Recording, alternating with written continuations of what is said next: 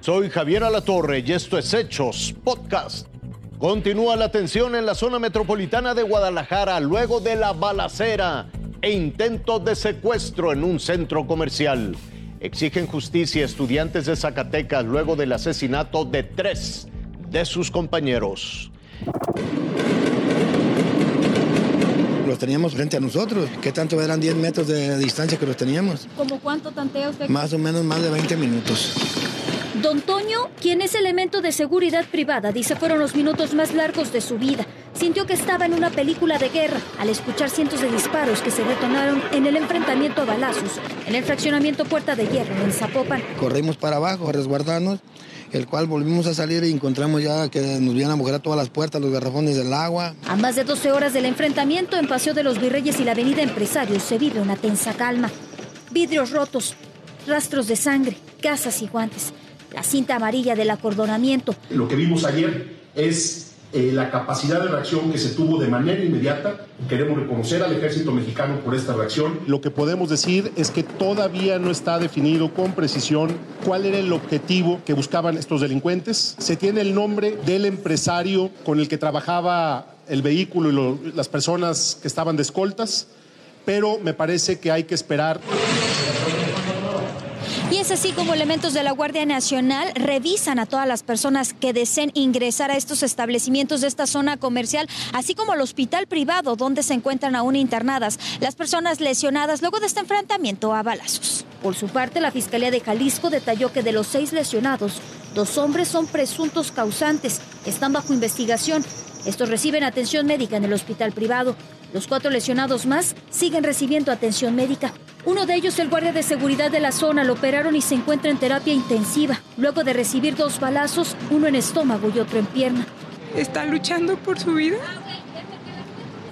Este, le hicieron dos cirugías, una una de las balas le, atravesó el abdomen y le tuvieron que conectar el, intestino grueso con el delgado. Esa era nuestra preocupación porque no sabemos qué tanto había dañado la, la bala del estómago. Las investigaciones continúan. Florencia Moreno, Fuerza Informativa Azteca. Somos estudiantes, no Somos estudiantes. Viajaron 48 kilómetros desde la comunidad del Saucito del municipio de General Panfilonatera hasta la capital del estado para exigir justicia por el asesinato de tres jóvenes estudiantes el pasado viernes en Guadalupe.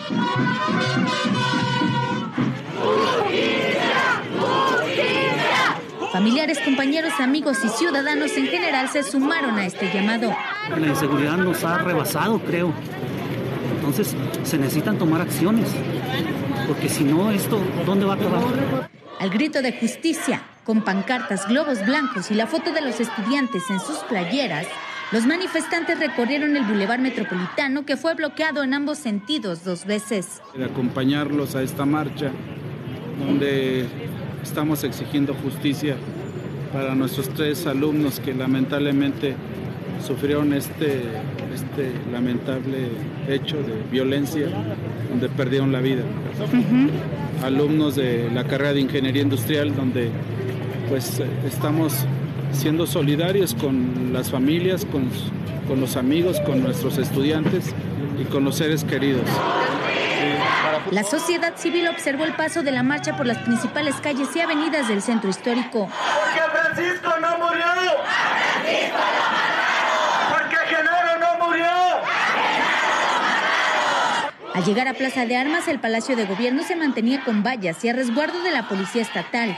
¡David, escucha! ¡Si no puedes, renuncia! Manifestantes lanzaron consignas en exigencia de justicia. Posteriormente los policías se retiraron, por lo que integrantes de la marcha colocaron una lona de los estudiantes en el asta bandera, así como fotos de los estudiantes asesinados y pancartas de justicia en toda la pared y puerta principal del Palacio de Gobierno.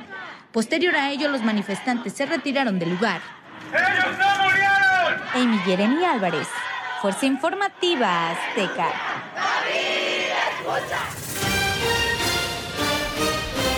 Hasta aquí las noticias, lo invitamos a seguir pendiente de los hechos.